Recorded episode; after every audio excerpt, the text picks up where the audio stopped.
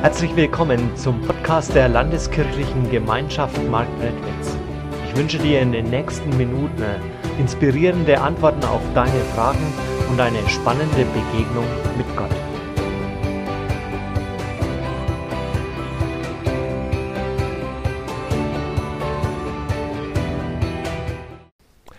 Ich habe inzwischen schon mehrere Autos gehabt und weißt du, wenn so ein Auto in die Jahre kommt, dann äh, wird da irgendwann mal so oberflächlich vielleicht ein bisschen Rost sichtbar, ja, so Flugrost. Und wenn man da nichts macht, ja, dann kommt halt irgendwann auch so, so langsam so unterm Lack eine Beule. Ja, und wenn du dann polierst, ja, dann äh, bricht es vielleicht auf. Ja, also jetzt könntest du hingehen und wenn da sowas abgeplatzt ist, einfach mit Lack wieder zuschmieren. Weißt du, was dann passiert? Es wird nicht lange dauern. Wahrscheinlich wenige Wochen und dann wirst du wieder Rost sehen. Sondern man muss an, bei so einer Sache dann wirklich an den Grund rangehen. Diese Stelle gut sauber machen, schleifen, bis das blanke Metall da ist, dann neu grundieren und lackieren. Man muss an den Grund, an den Kern rangehen. Oder ich erinnere mich, ich habe vor Jahren beim Arbeiten im Garten mir mal einen Feuerdorn in den Daumen rein äh, gestochen. Feuerdorn hat so zwei bis drei Zentimeter lange Dornen. Ich hatte zwar Handschuhe an, ja, aber das nützte da nichts. Ja, das geht durch wie Butter, ja, äh, durch so einen Handschuh. Ähm, selbst wenn das ein dicker Lederhandschuh ist, keine Chance. Und ich habe den Dorn rausgezogen und dann hat es erst ausgeschaut, als würde es gut sein und die Wunde begann sich zu schließen, aber jedes Mal, wenn ich den Daumen bewegt habe, war so ein stechender Schmerz da. Es ist mir nichts anderes übrig geblieben, als die Wunde nochmal zu öffnen und siehe da, da war die Spitze des Dorns noch da. Man muss an den Grund, an den Kern rangehen, sonst wird es nicht gut werden. Und sonst kann auch nichts heilen. Und um so eine Geschichte geht es heute, wo Jesus an den Grund, an den Kern rangegangen ist, damit etwas heilen und gut werden kann. Petrus, eine Frage der Liebe, das Thema für heute. Und ich lese uns dazu aus Johannes 21, die Verse 15 bis 17. Nachdem sie an diesem Morgen miteinander gegessen hatten, fragte Jesus Simon, Simon, Sohn des Johannes, liebst du mich mehr als die anderen hier? Ja, Herr, antwortete ihm Petrus, du weißt, dass ich dich lieb habe. Dann sorge für meine Lämmer, sagte Jesus. Jesus wiederholte seine Frage, Simon, Sohn des Johannes, liebst du mich? Ja, Herr, du weißt doch, dass ich dich lieb habe, antwortete Petrus noch einmal. Da sagte Jesus zu ihm, dann hüte meine Schafe. Und ein drittes Mal fragte Jesus, Simon, Sohn von Johannes, hast du mich wirklich lieb? Jetzt wurde Petrus traurig, weil Jesus ihm zum dritten Mal diese Frage stellte. Deshalb antwortete er, Herr, du weißt alles, du weißt doch auch, wie sehr ich dich lieb habe. Darauf sagte Jesus, dann sorge für meine Schafe. Jesus geht mit dieser Frage an den Kern der Sache. Petrus eine Frage der Liebe. So möchte ich das heute überschreiben. Und genau diese Frage steht heute im Mittelpunkt. Hast du mich lieb? Weißt du, es ist gut, wenn man die Bibel liest, denn die Bibel ist ein sehr klares Buch. Es ist gut, wenn Menschen sich vielleicht in einem Hauskreis oder in einem Gesprächskreis sich Fragen überlegen, wie wir tiefer in diese dieses Thema der Bibel einsteigen können wie wir es ins tägliche Leben hinein können, holen können. Das ist alles schön und gut. Aber diese Frage, die Petrus hier Jesus stellt, hast du mich lieb? Sag mal, ist das nicht eher so eine Frage, wo man an so ein, ein turtelndes Liebespärchen denkt, die in einer lauen Sommernacht irgendwo auf einer Parkbank sitzen, sie ihn mit großen Augen anschaut, hast du mich lieb? Also ist das eine Frage, die eigentlich in unseren Glauben hineingehört? Weißt du, uns Christen wird ja manchmal auch vorgeworfen, dass wir viel zu wenig in der Öffentlichkeit teilnehmen, mit unseren Themen auch. Ist diese Frage, hast du mich lieb, nicht auch eher eine Sache der Privatsache? Gibt es nicht wirklich wichtigere Dinge, die wir heute besprechen müssten? Also wie es mit der Armut weitergeht, wie es mit dem Hunger weitergeht, wie das mit den Kriegen in dieser Welt ist oder mit dem Klima. Müssten wir nicht darüber reden? Aber weißt du, wir könnten uns über alle diese Fragen den Mund zerreden und wir würden nicht an den Kern kommen. Denn die entscheidende Frage, die dahinter steckt, immer ist die Frage nach der Liebe. Denn nur wenn die beantwortet ist, dann werden wir die anderen Dinge auch tun können. Deswegen äh, das erste heute, die Liebe, das kann der Kern des Problems. Die Wurzel von allem Bösen, was in dieser Welt geschieht, von aller Not, von allem Elend, ist unser eigensinniges Herz, wo wir nur an uns denken, nur unser Ding haben möchten. Oder vielleicht hast du schon mal probiert, zwei Menschen zu versöhnen. Ja, du wirst kläglich scheitern, wenn es ihr Herz nicht zulässt, wenn sie da hart geworden sind. Egal wie das ist, oder vielleicht hast du schon mal probiert, Menschen zu erziehen. Ja, bei Kindern geht das noch, ja. Einen Erwachsenen, da wirst du vielleicht scheitern, weil du immer am störrischen Herzen scheitern würdest. Es ist die Macht des Bösen, die in dieser Welt so groß ist. Aber wie kann man das ändern? Wie können wir neu werden? Wirklich Menschen und dazu muss man an die Wurzel gehen, an die Wurzel allen Übels, an die Wurzel allen Bösens.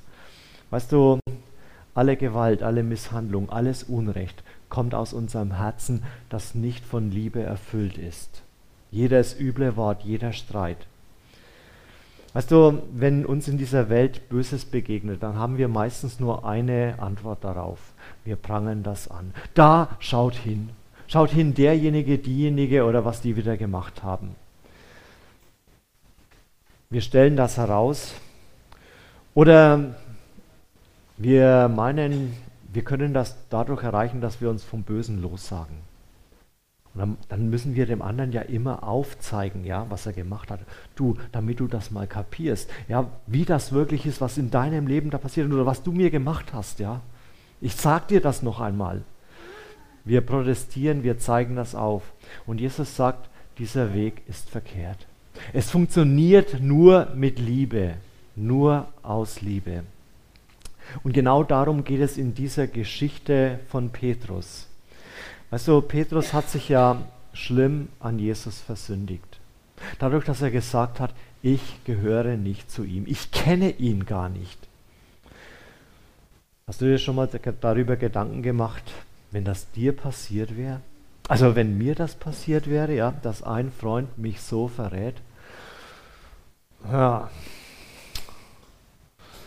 vielleicht nach einiger Zeit würde ich sagen, okay, eine Chance kriegst du nochmal.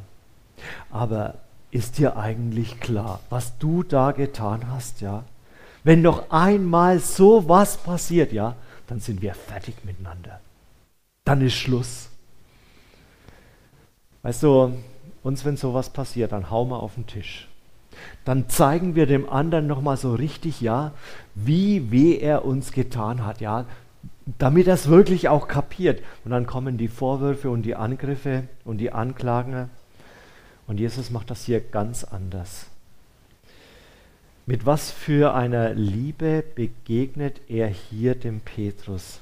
Weißt du, obwohl er gekränkt sein müsste, obwohl Jesus enttäuscht ist und traurig war. Mit was für einer Liebe, mit welcher vornehmen Art spricht er hier mit dem Petrus?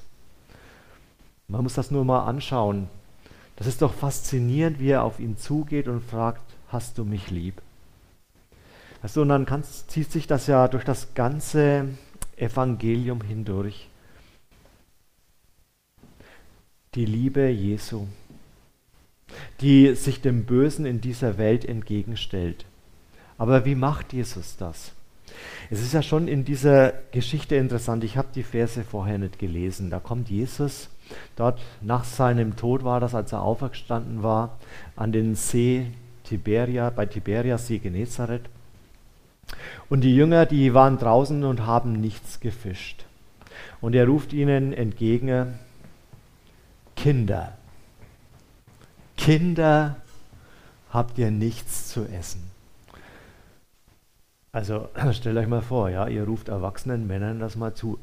Hey, ihr Kinder.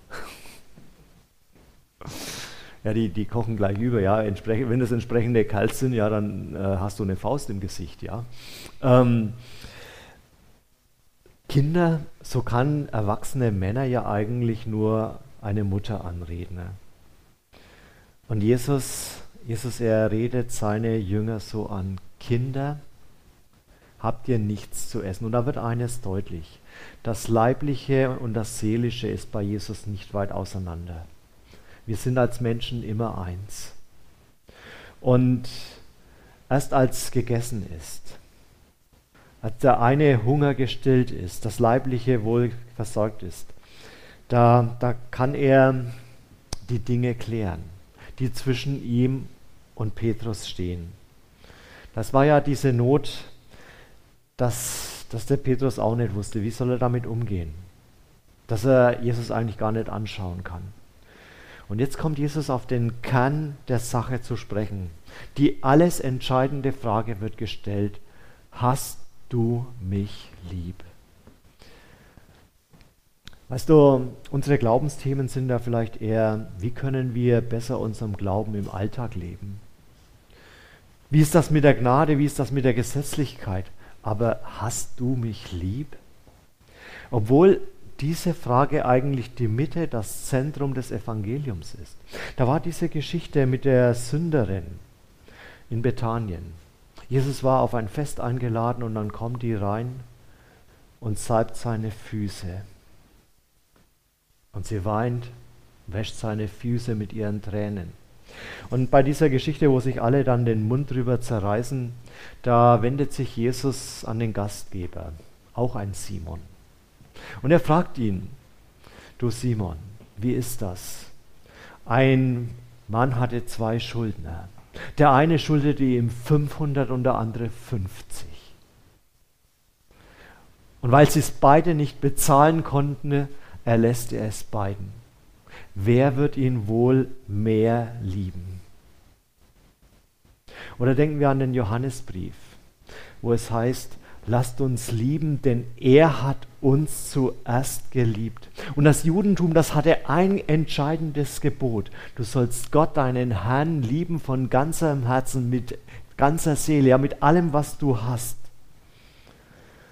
Warum kommt das bei uns eigentlich nicht vor? Wir meinen immer, wir, wir müssten Jesus und Gott begreifen mit unserem Verstand, ja? Ist das nicht ein bisschen vermessen? Ein Geschöpf will den Schöpfer begreifen? Du wirst Gott nie begreifen, du kannst ihn nur lieb haben. Gott lieben, Jesus lieben.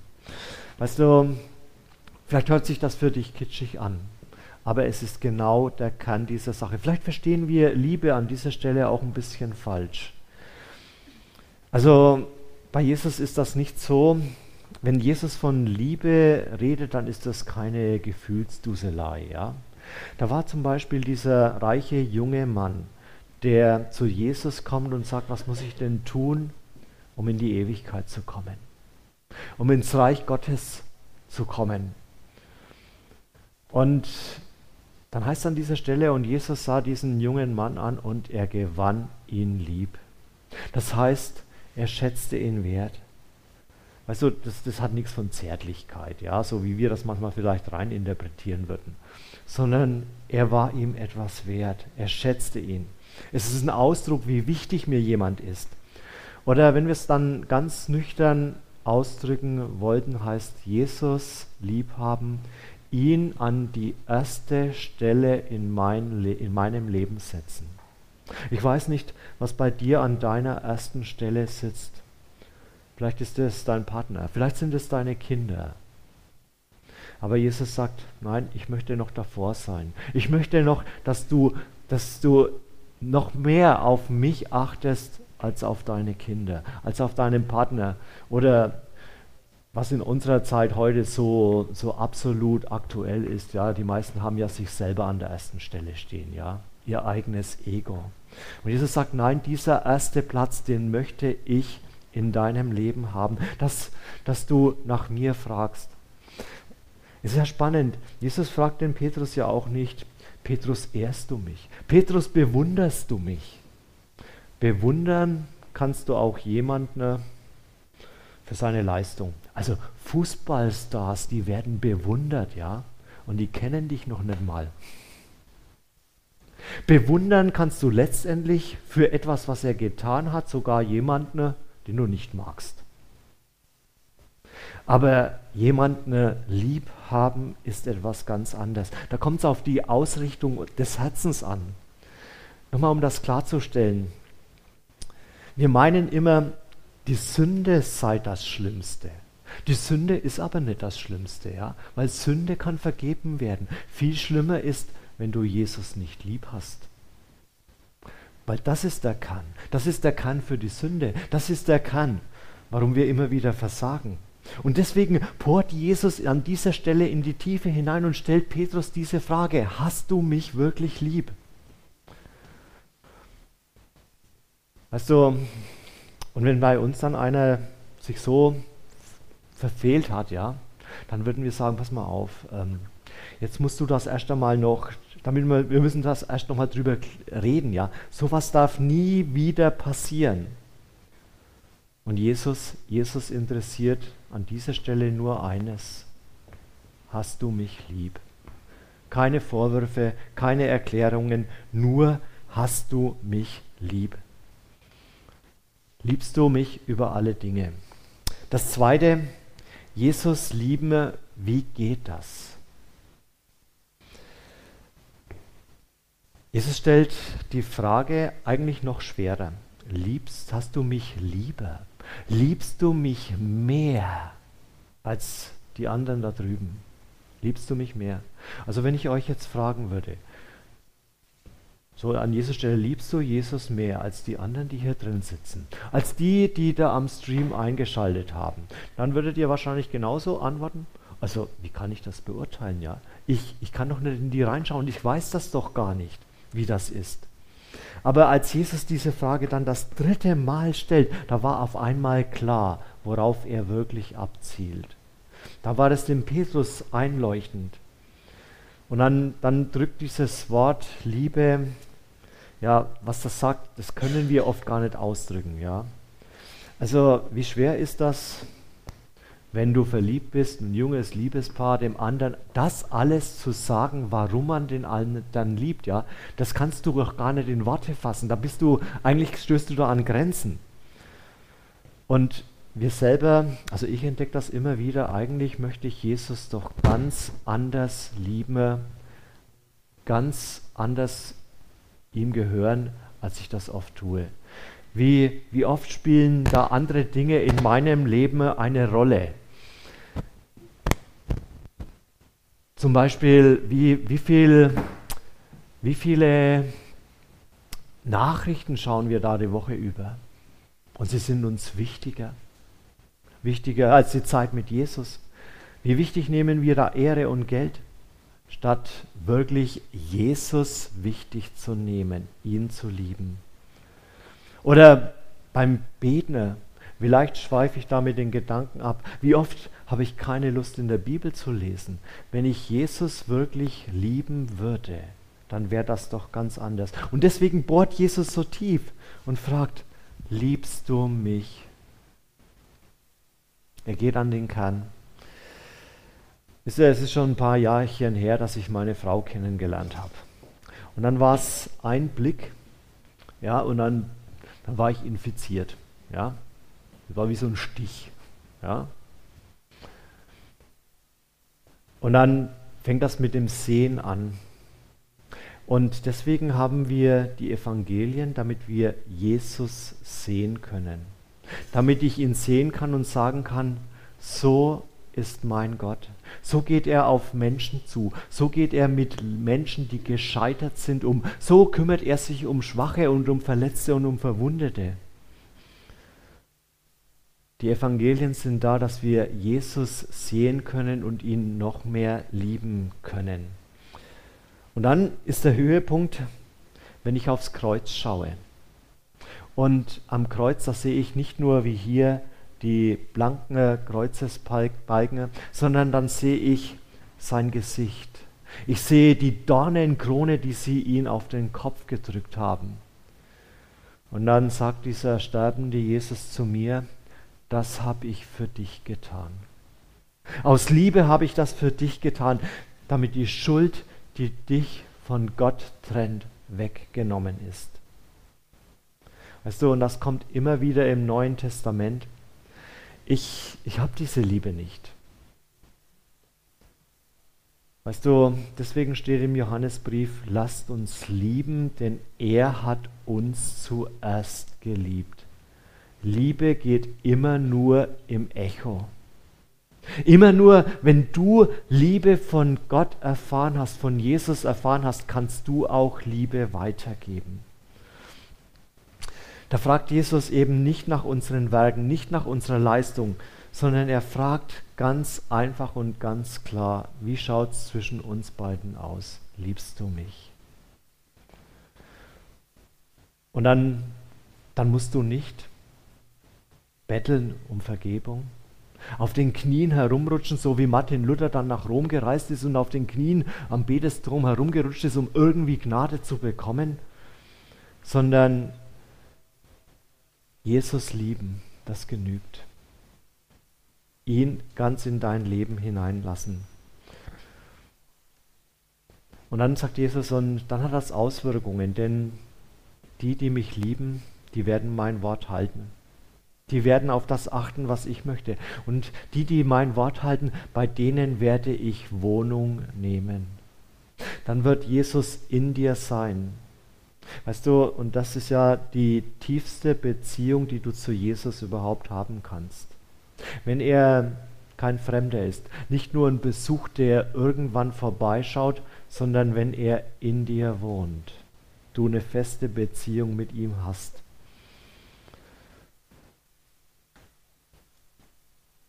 Weißt du, da ist Liebe dann plötzlich eine ganz starke, eine nüchterne Macht, die Menschen verändern kann. Und dieser Petrus, der sich nicht getraut hat, zuzugeben, dass er zu Jesus gehört, kann da nur wenige Wochen später sich in Jerusalem hinstellen und den Menschen frei und offen von Jesus erzählen und sie einzuladen, lasst euch verändern, lasst euch lieben von diesem Jesus.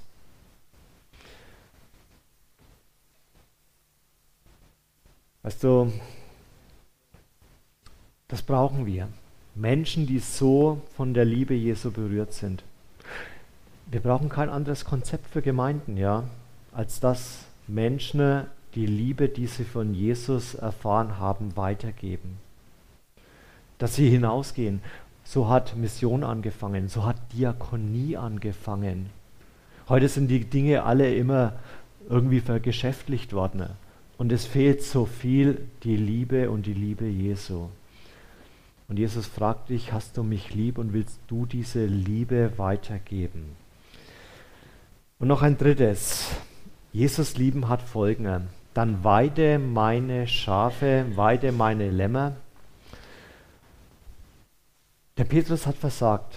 Und ich wundere mich, wie offen die Jünger hier über ihr Versagen sprechen.